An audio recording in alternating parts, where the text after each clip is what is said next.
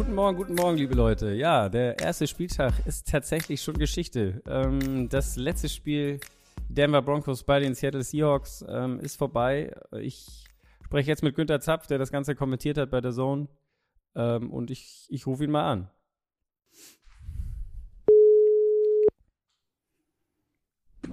Guten Morgen. Guten Morgen.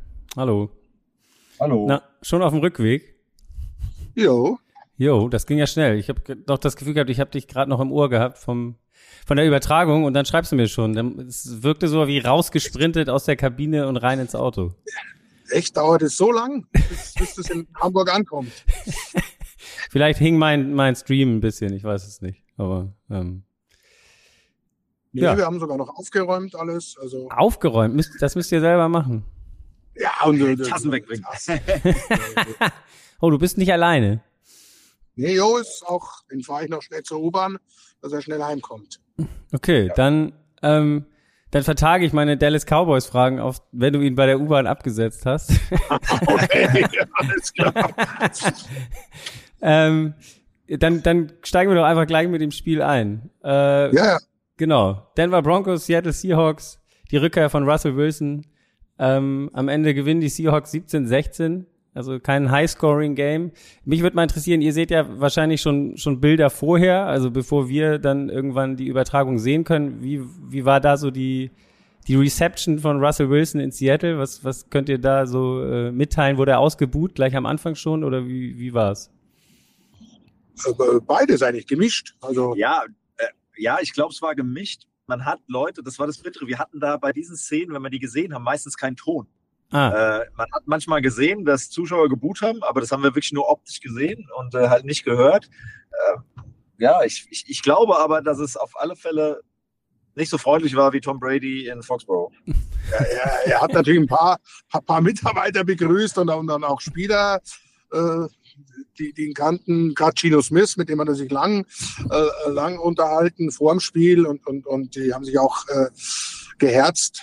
Und aber mit Pete Carroll zum Beispiel gab es 0,0 Kontakt. Ja, war ich auch jetzt eben am Ende des Spiels, der, der, die Umarmung mit Pete Carroll war so, okay, müssen wir kurz machen, machen wir dann eben ähm, mit, mit Geno Smith auch da länger und dann hat er, glaube ich, noch das Trikot mit, DJ, äh, mit DK Metcalf getauscht und so. Also ähm, Pete Carroll und er werden wahrscheinlich keine Freunde mehr. Äh, davon können wir ausgehen. Davon können wir ausgehen. Wahrscheinlich dann auch ein, ein ja, eine der Hauptgründe, warum er sich da verabschiedet hat, oder? Ja, von beiden Seiten. Also Ja. es war ja in äh, äh, gegenseitigem Einvernehmen war man sich einig, dass es so nicht weitergeht. Einer muss gehen und äh, es ist dann doch eher nicht der Head Coach. Ja. Aber ich glaube, den ersten Schritt hat er aber Head Coach und Owner gemacht und das schon vor langer Zeit. Also, Was mein, wie meinst du vor langer Zeit? Also du meinst, dass die beiden sich ver so verbandelt haben, dass der Headcoach auf jeden Fall nicht der ist, der gehen wird, oder wie? Oder ähm, Ja, man, Naja. man wollte ihn ja schon 2017 und Genau. 2018 loswerden. Ja, genau. Und das ist ja verlangt. Und wenn du das mitkriegst, und das ist ja dann das, ich sag mal, unprofessionelle von Seahawks Seite, dass das auch noch rauskommt. Weil wenn du solche Pläne hast, dann musst du zusehen, dass es im allerengsten Kreis bleibt. Der Agent von Russell Wilson mitgekriegt und in dem Moment, wo das der Spieler dann weiß, dann äh, ist da doch ein Vertrauensverhältnis zerstört und dann kommst du doch auf keinen grünen Zweig mehr. auf jeden Fall. Dann ist es eigentlich nur verwunderlich, dass es dann tatsächlich so lange gedauert hat, bis es dann irgendwie, Ja, ja das finde ich auch. Ja. ähm, weil da kann ja dann die Chemie in der Mannschaft auch nicht wirklich, oder das, das merkt man ja auch im Lockerroom und das Team. Also das ist ja eigentlich was, was, was man nicht haben will. Sie haben halt keinen gefunden, der das, der das bereit war zu geben, was sie wollten. Ja, wahrscheinlich. Gut, kommen wir mal zum Spiel. Ähm, wenn man es einfach mal so Revue passieren lässt, kann man sagen, es gab eigentlich zwei unterschiedliche Halbzeiten, oder? Ähm, die erste offensiv geprägt, sag ich mal, die zweite eher defensiv. Ähm, hat euch der, der Start von, von, den, von den Seahawks und Geno Smith vor allem überrascht? Ja, schon. Also in der, in der Klarheit, in der Überlegenheit, wie die da die, die erste Halbzeit völlig ohne Punt ja äh, gespielt haben, super sicher, souverän, äh, Gino Smith. Also das hat mich in der Tat äh, positiv überrascht. Ja, total. Also ich habe es ja mehrfach gesagt während dem Spiel, ich hätte das niemals erwartet. Also äh, ich habe mir schon alle möglichen Kritikpunkte an Geno Smith zurechtgelegt, aber ich konnte sie ja kaum anbringen. Ne? Also es, ich bin auch kein großer Geno Smith-Fan, aber nach dem Tag heute muss ich sagen, ja, also es hat er heute verdient gehabt, absolut. Und äh, nach dieser Geschichte äh, bin ja ein bisschen leidtragender, also ich will mich nicht als Jets-Fan bezeichnen, aber ich, die Jets stehen mir schon irgendwie nahe und äh, es war ja schlimm damals und dann noch diese Locker-Room-Fight-Geschichte, wo er, na klar, irgendwie das Opfer war, aber ja, eigentlich doch auch irgendwie ein bisschen durch sein Verhalten, sag ich mal, zumindest dazu beigetragen hat, dass die Situation damals eskaliert ist. Ähm, ja, und wie hat er sich wohl entwickelt und hat eine grandiose, wirklich grandiose erste Halbzeit gespielt. Hätte ich nie, nie für möglich gehalten. Was wären die Kritikpunkte gewesen, die du dir zurechtgelegt hast? Naja, diese Sachen, dass er am Anfang seiner Karriere sehr viele Interceptions geworfen hat, dann so ein bisschen umgeschwenkt ist, glaube ich, anstatt, äh, oder damit er nicht mehr so viele Interception wirft, hat er dann den Ball zu lange festgehalten, ist dann sehr oft gesackt worden. Er hat eine unglaubliche Sackquote von, äh, von glaube ich, 12 Prozent aller seiner Dropbacks werden Sacks. Russell Wilson liegt da so bei sieben und zum Vergleich Tom Brady letztes Jahr bei drei, ja. also drei Prozent. Ähm, das heißt, er lässt sich quasi viermal so oft sacken wie Tom Brady im Durchschnitt. Und ähm, das ist natürlich auch jetzt ein extremer Vergleich, aber das sind so die Kritikpunkte und, und gerade das hat er heute gut gemacht. Also der hat super viel Bälle schnell losgeworden und das ist ja immer so das für mich, was einen guten Quarterback auszeichnet, ist, dass er das Spiel versteht, dass er, dass er schnell lesen kann, dass er antizipieren kann und das hätte ich Gino Smith in dieser Form, wie er es heute gezeigt hat, nicht zugetraut, sage ich ganz ehrlich. Ja. Und super verteilt, also wirklich ja. den, den, angeworfen, der frei war. Und ich habe den Lieblingsreceiver, was er ja auch am Anfang gerne hatte, dass er einen immer nur sich ausgeguckt hat und, und auf den geworfen, weil, weil, er sich im Notfall auf seine Beine verlassen kann. Wie im College, das, das hat er völlig abgelegt. Ja, hat man auch, also wenn man sich die Statistik anguckt, äh, Metcalf sticht so ein bisschen raus mit sieben Receptions, allerdings nur für 36 Yards und sonst eigentlich eine sehr, eine sehr gute, ausgewogene Verteilung. Die Touchdowns haben Colby Parkinson und Will Disley gemacht. Ähm, er hat auch nur, du hast die Sack-Rate angesprochen, zweimal gesackt worden im, im gesamten Spiel, spricht auch äh, für eine Entwicklung auf, äh, so, muss man dann abwarten, ob das jetzt so, so weitergeht. Ähm, was war, was war das Problem umgekehrt dann für die, für die Broncos am Anfang? Ähm, wird, ist Russell Wilson, wie ist der ins Spiel gekommen? Sie haben ihre, ihre Chance nicht genutzt. Also die waren, die waren klar das bessere Team. Da müssen wir das auch nichts vormachen. Die Emotionen und, und, und einiges hat Seattle getragen, aber Denver ist eigentlich die gesamte Partie übers Feld marschiert. Und sie haben es halt nicht, nicht geschafft, den Ball in die Endzone zu bewegen. Am Anfang nur ein Field Goal nach dem ersten Drive und dann in der zweiten Halbzeit äh, einmal Fumble in der Endzone, einmal Fumble an der Endzone, äh, dann wieder nur ein Field Goal. Also die hatten dreimal äh, First and Goal und, und uh, kommen, gehen mit drei Punkten raus. Also äh, das, ja. damit sollten sie mal arbeiten. Red Zone Offense ist, glaube ich, Thema Nummer eins in dieser Woche. Ja, aber das, das ist so die Klassiker halt, ne? Turnovers und Strafen. Aber das ist, das sagt sich immer so leicht und auch Coaches, jetzt auch hier der Nathaniel Hackett in der Halbzeit sagt er, ja, wir müssen die Strafen abstellen. Aber das sind so Sachen, das kannst du Spielern sagen. Kein Spieler ja. macht absichtlich Strafen. Nee. Wie willst du das trainieren? Also das finde ich immer so, naja, das passiert halt oder das passiert halt nicht. Es gibt diszipliniertere Mannschaften und diszipliniertere. Klar, so, so Sachen wie Personal Fouls ähm, und Unsportsmanlike Conduct, das sind so Undiszipliniertheiten, aber davon hatten sie zwar auch ein paar, aber das waren ja alle möglichen Strafen, von den mehreren Delay of Game Penalties, Fall Starts, aber auch Defensive Holdings, Defensive Pass Interference. Das war ja all over the place und das passiert halt und dann wird halt auch mal die quasi auf dem Papier bessere Mannschaft ähm, zur schlechteren an dem Tag heute. Und so war es dann irgendwie. Ich glaube, in Zukunft müssen die mehr das machen, was man sich ja von Russell Wilson erhofft hat, nämlich Bälle zu den Receivern werfen und auch mal einen tiefen Ball werfen. Hatten sie einen einzigen, glaube ich. Ja, Jerry Judy, sein Touchdown war 67 Yards. Ähm, genau, das, das ist der, den ich meine, ja. Genau. Ähm, ihr habt es angesprochen, äh, gerade in der zweiten Halbzeit viele Probleme. Äh, das hat so ein bisschen erinnert, ich weiß nicht, ich glaube, Russell Wilson wird dieses nie loswerden, auch wenn es wenn es vielleicht der Call von Pete Carroll war, aber dieses das Ende des, des zweiten Super Bowls damals gegen die Patriots. Es, es waren wieder, wie du hast es gesagt, zweimal gefummelt äh, in, in der Red Zone, ähm, zweimal recovered von Michael Jackson. Ähm, sind das dann und, und vor allen Dingen verbunden mit den Strafen und auch Delay of Game, ist das dann einfach was, was durch, dadurch, dass es eine neue Offense ist, neuer Head Coach, neuer Quarterback, ähm, Sachen, die passieren jetzt einfach im ersten Spiel? Also liegt es einfach auch an der, an der, keine Ahnung, es ist das erste Spiel. Die sind alle noch nicht wirklich eingespielt und in den Abläufen drin oder muss man da erwarten, dass das gerade mit so einem Veteran Quarterback dann funktioniert? Ja, also Zusammenspiel würde ich sagen. Mit, da haben natürlich dann auch die, die Seahawks extrem ex aggressiv gespielt in ihrer Defense, äh, wollten da schon auch an den Ball rankommen und dann natürlich klar, erstes Spiel, neuer Quarterback, äh, da wird es dann richtig eng. Einmal hat die Offense Line geschlafen, dadurch kam der Druck, war ja quasi so Bud Fumble 2, der erste. da läuft ja auf den, läuft ja auf den Offense Liner auf. Also das, ich glaube schon, dass das, das eine Rolle spielt. So eine, so eine, äh, so eine Mischung. Ja, und bei sowas merkst du vielleicht auch tatsächlich, äh, dass sie die Starter nicht in der Preseason gespielt haben. Und ähm, man auf der einen Seite musst du das erwarten von einem Mann wie Russell Wilson, dass diese Delay of Game Penalties nicht passieren und dass da keine Turnovers passieren und sowas. Aber auch wiederum, ähm, wenn du schon zehn Jahre in einem System spielst, ja, dann passiert dir sowas auch nicht, glaube ich. Und dann, dann machst du deine Calls schneller. Also es spielt schon eine Rolle, auch wenn man es erwarten kann. So, ich verabschiede mich zu U-Bahn. Okay. Jo, Lang. Muss in Dank. zwei Minuten bei der U-Bahn sein. Ja, nee, es geht, also für 5, 51 sogar erst. Ah, alles ganz entspannt. Jawohl. Muss Grüße nach sprinten. Hamburg. Ja, nee, alles entspannt. gut, gut. gut. Tschüss. Ciao. Das ist ja hier live dabei. Wir werden bei der U-Bahn ja, abgesetzt, ja. die Experten, du, das ist. Ja, der Fahrservice. Fahrservice. Gut, ganz kurz noch zu dem Spiel. Das Ende würde mich nochmal interessieren. Also, wenn, ich, ich habe gedacht, klar, es war Vierter und Fünf am Schluss im letzten Drive für die äh, Broncos nochmal die Chance, in Field Goal Reichweite zu kommen. Sie waren dann beim Career Long, also 64 Yards wären es gewesen, wie gesagt, Vierter und Fünf. Dann haben sie da die Uhr irgendwie runterlaufen lassen. Also ich habe mich gefragt, wenn du dir deinen neuen Starspieler holst. Ich glaube, es wäre möglich gewesen, ein Timeout zu nehmen bei 30 oder 35 Sekunden, wenn ich es richtig in Erinnerung habe. Haben sie nicht gemacht, haben es dann runterlaufen lassen bis 20 und sich fürs Field Goal entschieden.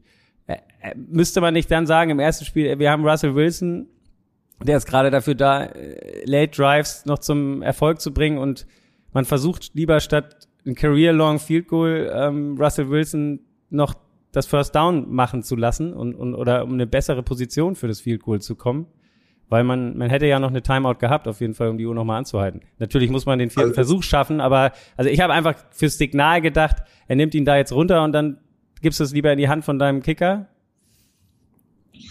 Sehr gut, die, die haben natürlich äh, den Kicker beim Aufwärmen beobachtet, die Distanzen äh, dass er es drauf hat, hat man gesehen, dass das natürlich ja. aus der Entfernung immer mal daneben gehen kann oder äh, eher wahrscheinlich ist. Auch das ist klar, aber das, das ist eine Entscheidung des Head Coaches. Musst du sagen, der ist neu, das erste Mal in der Position wollte vielleicht nicht den Fehler machen, dass er sich zu sehr dann auf, auf Russell Wilson verlässt, weil dann kriegt er auch die Kritik. Weißt du, wenn, wenn er vierten und fünf ausspielt und die schaffen es nicht, dann fragst du mich jetzt, äh, muss er da nicht den Kicker aufs Feld schicken? Also es ist, es ist ganz schwierig, also es ist eine Gefühlsentscheidung.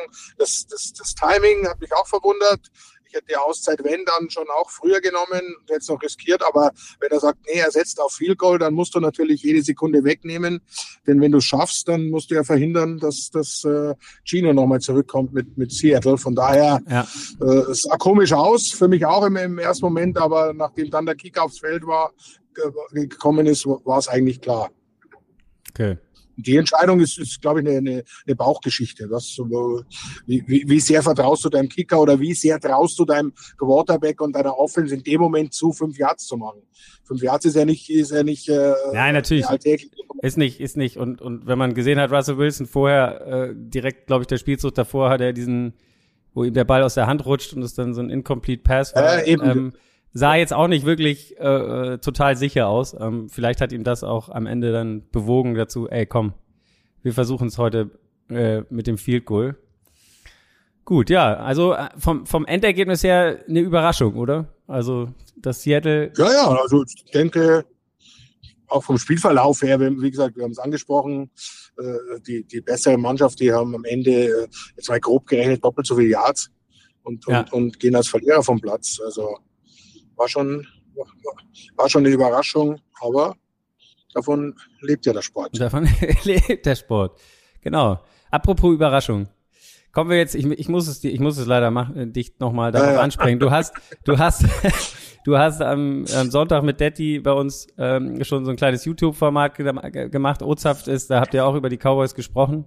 Jetzt muss ich dich natürlich fragen, nach diesem Spiel, ähm, natürlich die Verletzung von Doug Prescott, aber äh, bis dahin bis das passiert ist, ja, wie hat dir der, der erste Auftritt der Cowboys gefallen? Oder hat er deine Be Befürchtungen, du warst ja, man hat schon gemerkt, ähm, dass du da jetzt nicht mit der totalen Euphorie in die Saison gehst. Ähm, ja, wie, wie war das für dich?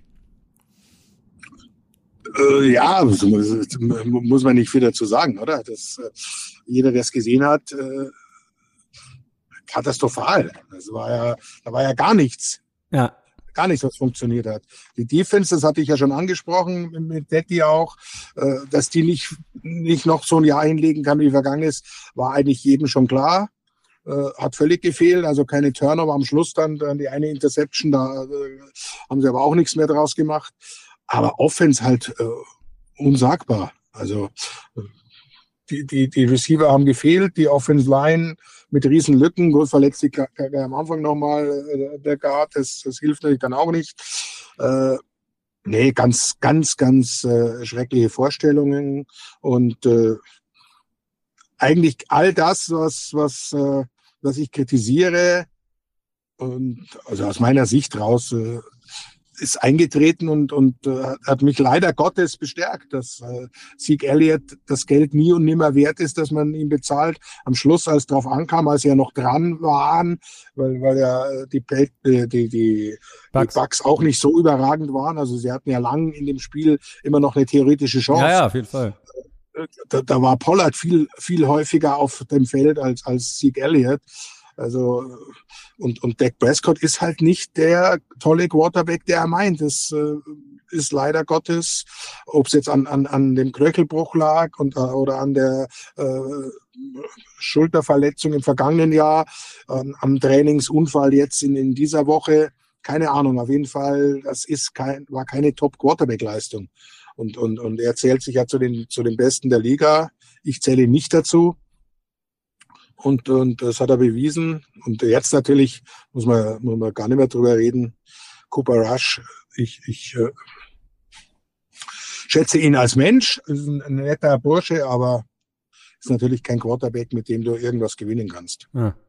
Man könnte jetzt, wenn man böse ist, sagen, okay, Doug Prescott hat gesehen, das wird dieses Jahr nix. Ähm, jetzt hau ich meine ja. Hand mal ein bisschen gegen ein paar Helme oder Hände. Wir, wir, wir, wir haben einen guten Draft-Pick. ja, und ich verabschiede mich, damit man mir nicht die Schuld gibt. Du hast es angesprochen, diese Geldsache. Also da gibt's jetzt zwei Spieler, du hast keine hohe Meinung oder, naja, also er ist kein Top-5-Quarterback ähm, für das Geld, was er kriegt. Äh, Sieg Elliott kriegt auch viel Geld. Da fehlt dann Geld äh, im Rest des Teams.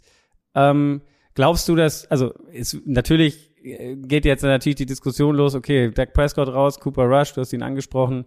Ähm, Dak Prescott wohl, keine Ahnung, sechs bis acht Wochen oder was man jetzt sagt. Äh, ja, genau. Hätte es Sinn gemacht oder würde es Sinn machen, sich noch einen Ersatz zu holen? Also weil es wird ja immer Jimmy G gleich in, in, den, in den Ring geworfen, glaube ich. Ich glaube, ja, egal ja, wer sich verletzt dieses Jahr, es wird immer Jimmy G sein, der da vielleicht hingehen könnte, es sei denn, die, die 49ers setzen Trey Lance nach zwei Spielen wieder auf die Bank. Aber ähm, ja, ist so ein Szenario denkbar? Äh, bei dem verrückten Owner und GM sicher. Weil der glaubt da tatsächlich, dass dieser Kader, dass dieser Kader reicht, um, um Super Bowl zu gewinnen.